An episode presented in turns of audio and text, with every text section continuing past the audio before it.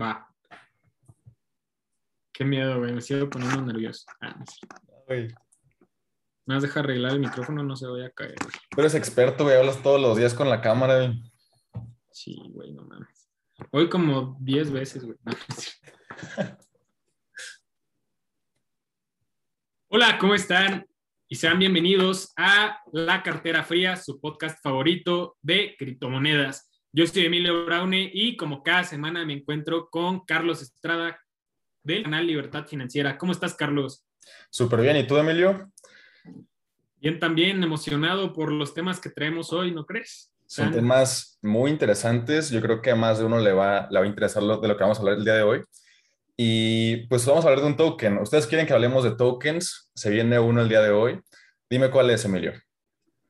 Vamos a hablar sobre el tan sonado últimamente Solana, que seguramente si ustedes siguen canales de criptomonedas, ya estarán viendo todos los eh, thumbnails ahí de Solana a mil dólares y aquí vamos a aterrizar un poquito más las cosas, ¿no? Claro.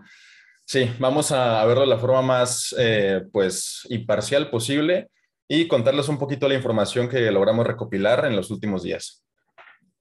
De acuerdo. Oye, pues platícanos, ¿qué, qué es Solana? ¿Cuáles son los principales este, atractivos de, de este token? de Solana.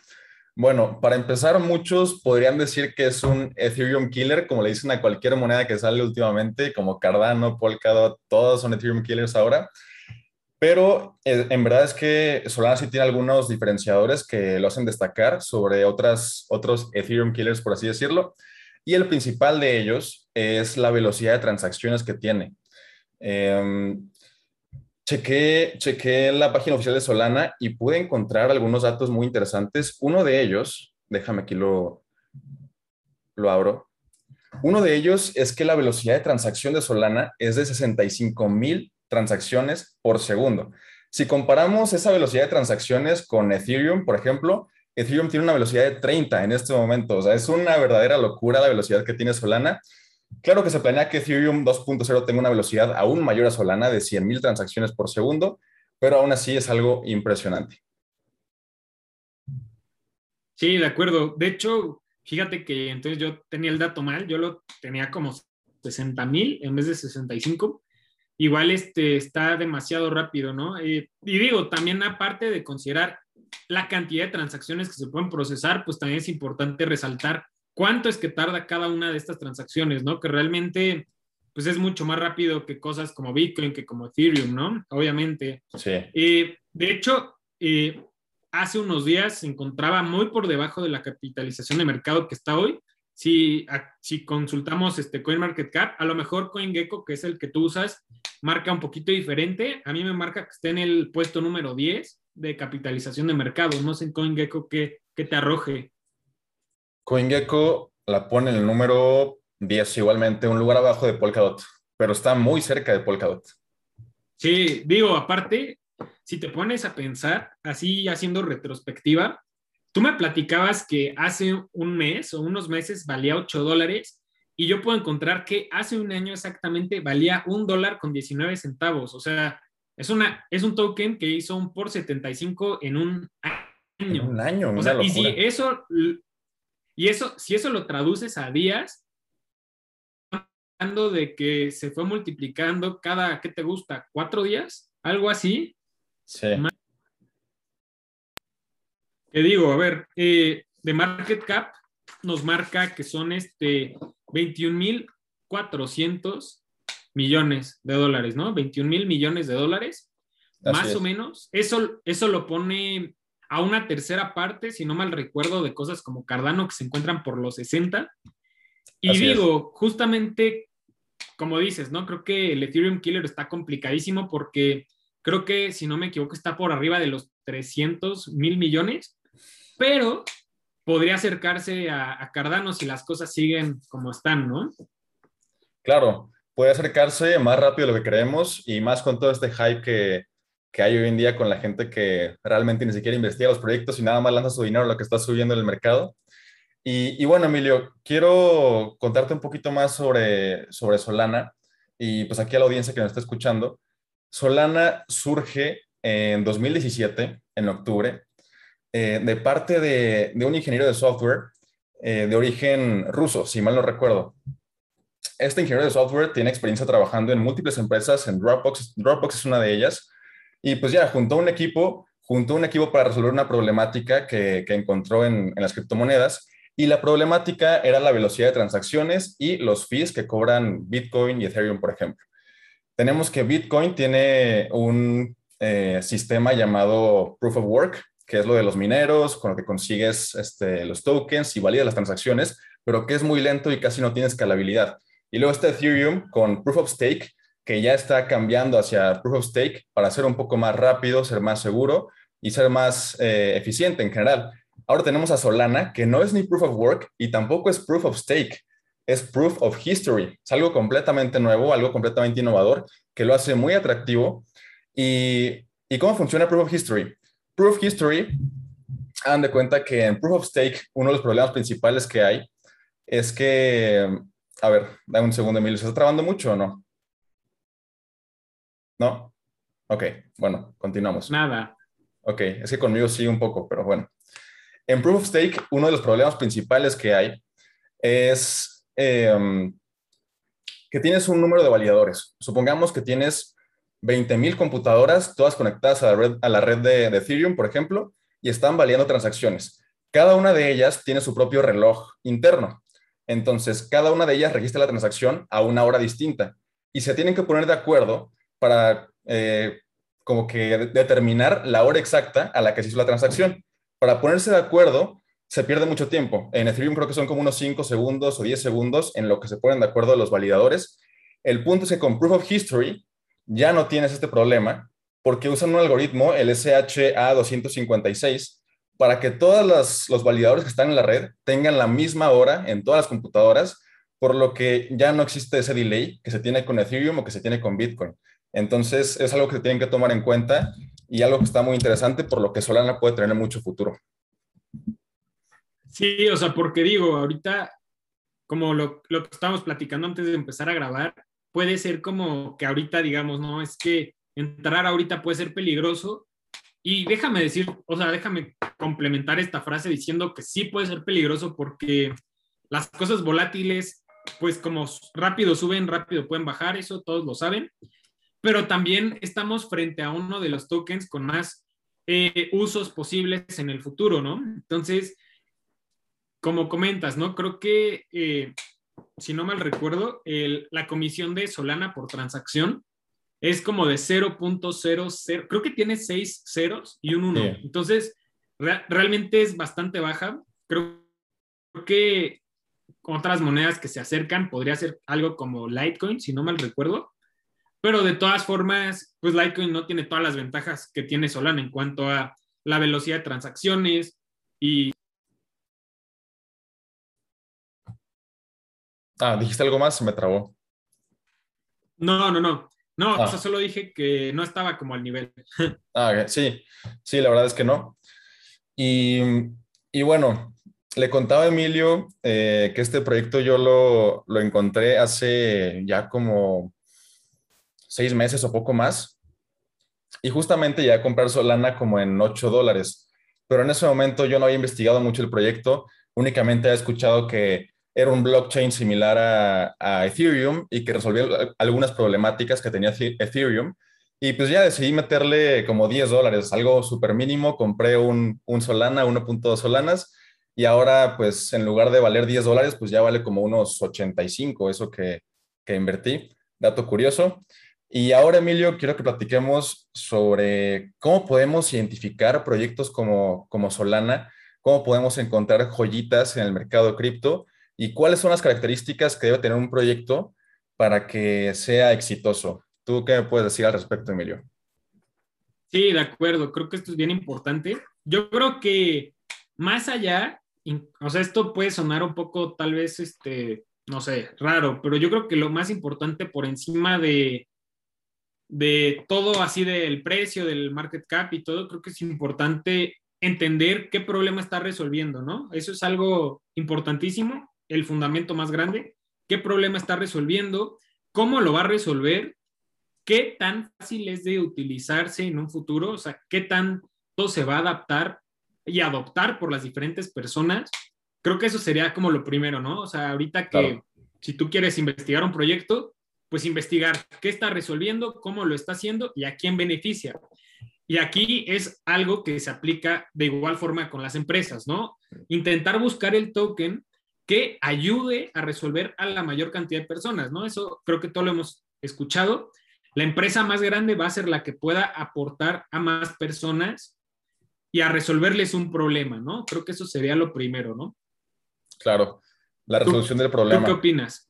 Sí, eh, pienso igual que tú, Emilio, y creo que después de encontrar una problemática y un proyecto que le esté resolviendo, pues también es importante ver quiénes están detrás del proyecto, qué personas están detrás del proyecto, qué tanto están trabajando en el proyecto, y esto lo pueden ver de diferentes formas. Por ejemplo, si quieren revisar qué tanto desarrollo se está haciendo, pueden revisar la página de GitHub de cada uno de los proyectos y ahí pueden ver cada cuánto se hacen aportaciones al código de la red y ya se dan una idea si el proyecto está siendo eh, constantemente desarrollado o si está un poco abandonado. De hecho, un ejemplo de un proyecto que estuvo un poco abandonado por un tiempo fue Litecoin, que creo que por todo un año, más de un año, no hicieron ninguna aportación al código de Litecoin y la gente estaba como que, oigan, ¿qué está pasando? O sea, ¿qué, qué ha pasado con el desarrollo de Litecoin?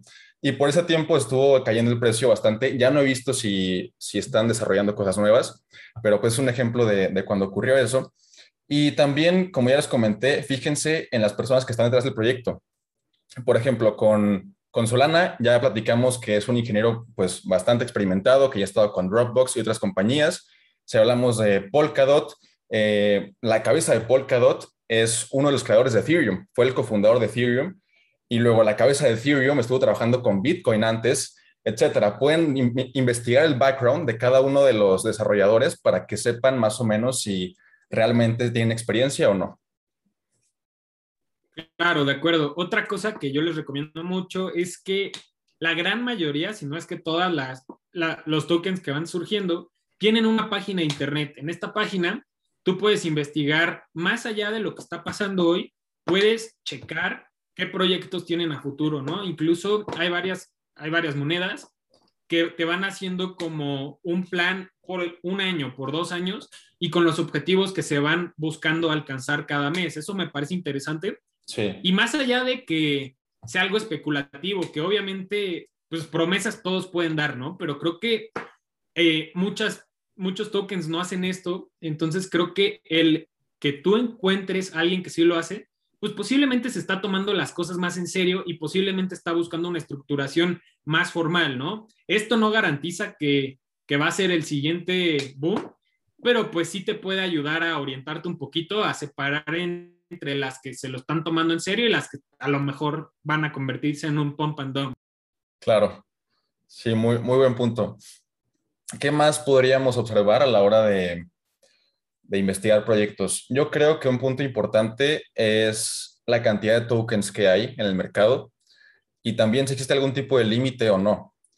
Eh, además, creo que otra, otro factor importante es investigar qué tipo de, de mecanismo de validación utiliza el, token.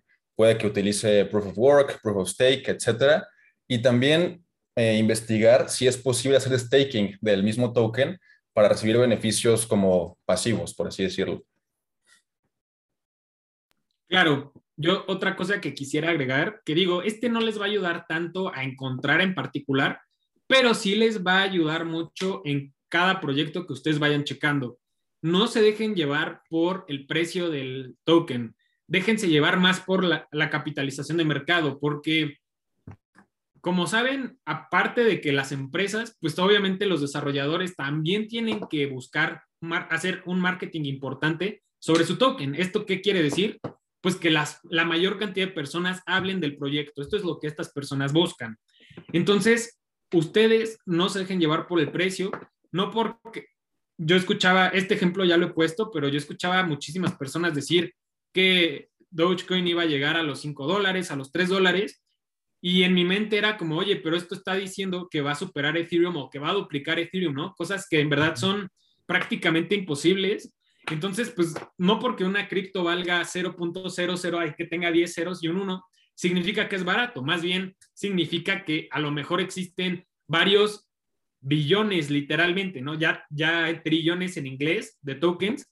y es algo que posiblemente no vemos, ¿no? Al momento de ver el precio. Sí, mucha gente se deja llevar por ese precio barato, entre comillas, pero no en el market cap.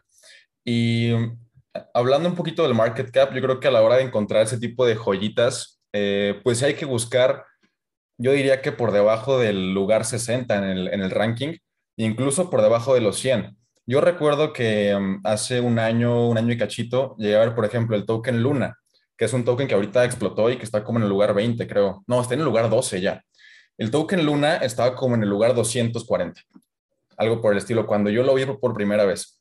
Entonces, tal vez sea bueno que busquen eh, esos tokens que están muy abajo en el ranking, pero no les vayan a meter dinero solo porque están abajo. O sea, encuéntrenlos y ya investiguen. Si es un proyecto que les gusta, pues tal vez sea una buena inversión para el largo plazo. Oye, y yo tengo una, así como un comentario. ¿Tú qué opinas? Eh, o sea, ¿qué crees que deba ser lo responsable? O sea, encontrar proyectos de, digo, cuando buscamos estos proyectos, pues la gran mayoría lo que queremos es crecer el dinero, ¿no? Entonces, en cuanto a capitalización de mercado, ¿qué se te daría un buen punto de entrada? O sea, no tanto de la posición de la tabla, sino ya hablando más específicamente de capital, o sea, de 10 millones de dólares, 100 millones de dólares. ¿Qué se te haría algo interesante que pueda tener bastante potencial? Ok. Em, yo diría que todo lo que esté por debajo de los 500 millones de dólares, creo que es un market cap bastante pequeño. Ok, entonces tal vez este.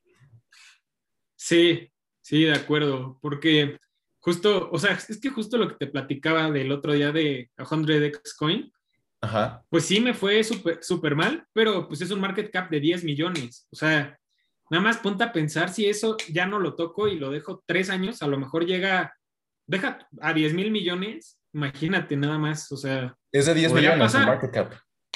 10 millones de dólares el market cap y, ya tienen en, y ya tienen en contrato, por ejemplo, a Manny Pacquiao y a muchos otros peleadores. Entonces puede pasar algo interesante. ¿eh? Los que están escuchando el podcast, vayan a ver esa moneda, investiguenla. Si les gusta, pues ya saben a qué Emilio eh, es un entusiasta de ese proyecto. Yo no lo he investigado tanto, pero mm, igual Emilio me convenció de, de, lanzar una pequeña porción de dinero a ese proyecto a ver qué pasa a ver qué pasa. Y creo que, y digo, esto no es una sugerencia, ¿no? es como una plática. Ahorita podría ser un buen momento para comprar porque está, creo que en su mínimo histórico ahorita, hoy. Entonces, podría ser. Muy interesante.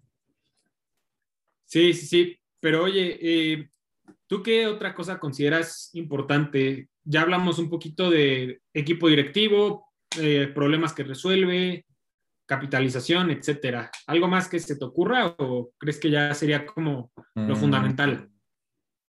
Creo que es lo fundamental, pero también algo, algo interesante podría ser revisar en qué exchanges está, porque casi siempre cuando son tokens, nuevos, pues están en muy pocos exchanges. Eh, si quieren un exchange que tiene como que muchos tokens que acaban de salir, pueden revisar Kraken. Se lo recomiendo para eso. Ah, no, que no, lo siento, Qcoin. Qcoin tiene de repente unas joyitas que no están en ningún otro lado, pero sí revisen el exchange. En ocasiones están exchanges que son un poco, pues poco confiables. Así que sí, revisen ahí en, en CoinGecko o en CoinMarketCap, pongan la moneda, revisen en qué exchange está y ahí pueden ver qué tan confiable es ese exchange antes de que comiencen a invertir. Y otra cosita que les quiero comentar es que muchos preguntan, oye, ¿cómo le hago para descubrir proyectos que van a explotar? O sea, ¿dónde los busco? ¿Dónde los encuentro? Etcétera. Eh, no es tan fácil como, ah, sí, voy a buscar en esta página donde me va a decir todos los que van a explotar. Pues no, o sea, es, es muy complicado. Eh, pero no, no hay listas así del top, ¿no? Sí, no. Yo les recomendaría que, que se empapen con este contenido, que consuman podcasts como este, que se metan a, a, Twitter y que sigan a gente que esté muy metida en el mundo de, de, la, de las criptomonedas y pues ahí pueden ver algunas sugerencias. Eh, puede que algunos digan de que, oigan, este token me gusta, échenle un ojo, y si a ustedes también les agrada, pues ya lo investigan, y si su investigación es buena, pues ya deciden meterle un poquito de dinero, ¿no? Pero no se vayan a lanzar únicamente porque alguien dijo, esto va a explotar en, en 10 días o va a multiplicarse por 100 en una semana, no les crean, siempre investiguen. De acuerdo. Oye, yo quiero saber tu opinión porque yo sé que tengo opiniones como muy fuertes en este tema. ¿Qué opinas de las personas que el único catalizador que le ven a criptomonedas, más allá de los proyectos que tienen, es como de, no, es que ahorita es un market cap chiquito, pero ya lo van a, o sea, ya lo van a poner en Binance o ya lo van a poner en X o en Y. O sea, como que el único catalizador sea, ya se va a poner en otro exchange. ¿Qué opinas de esto? No, no me gusta. Creo que se presta mucho a apoyar proyectos que en ocasiones son shitcoins o que no tienen ningún tipo de valor. Pero pues sí es verdad que es verdad que sí puedes conseguir unos retornos bastante buenos cuando la moneda no está en, en Binance y de repente la listan, por lo general sí suele subir. Eh, pero no, no se guíen por eso. No se lo recomiendo. Sí, no, también este, digo, si llegan a hacer ese tipo de apuestas, que en ese tipo de cosas sí son apuestas y solo el único motivante es este, el exchange. Si ya lo hiciste, si la suben en Binance o así, pues yo te recomendaría que vendas porque después créeme que todos van a vender y te vas a quedar ahí colgado, ¿no? Sí, y luego, pues que todo lo de criptomonedas es pura especulación. O sea, no importa qué cripto sea, yo creo que todas tienen cierto nivel de especulación, eh, pero tampoco vayan a pues como ya lo dijiste, Emilio, a tirar su dinero en, en shitcoins de Binance. De acuerdo. Oye, no sé si tengas algo más que quieras platicar o ya vamos cerrando el, episodio esta semana. Yo creo que con esto es, es, suficiente por este episodio. Es buena información. Creo que platicamos de temas muy interesantes y espero que les guste bastante. Sí, muchas gracias por vernos, por apoyarnos. Recuerden que el mejor apoyo que podemos recibir de su parte es que nos ayuden con un like, que compartan el contenido si creen que le pueda servir a alguien más. Si conocen ustedes a alguien que ya quiere meterle todo su dinero a las altcoins, primero mándenle este video y capaz que, que le salvamos de, tirar su dinero, ¿no? Entonces, pues gracias por vernos. Carlos, algo que quieras decir ya para cerrar. Em, no, pues eso fue todo por este episodio. Em, nos vemos la siguiente semana. Y suscríbanse. Bye bye. Suscríbanse. Nos vemos. Listo.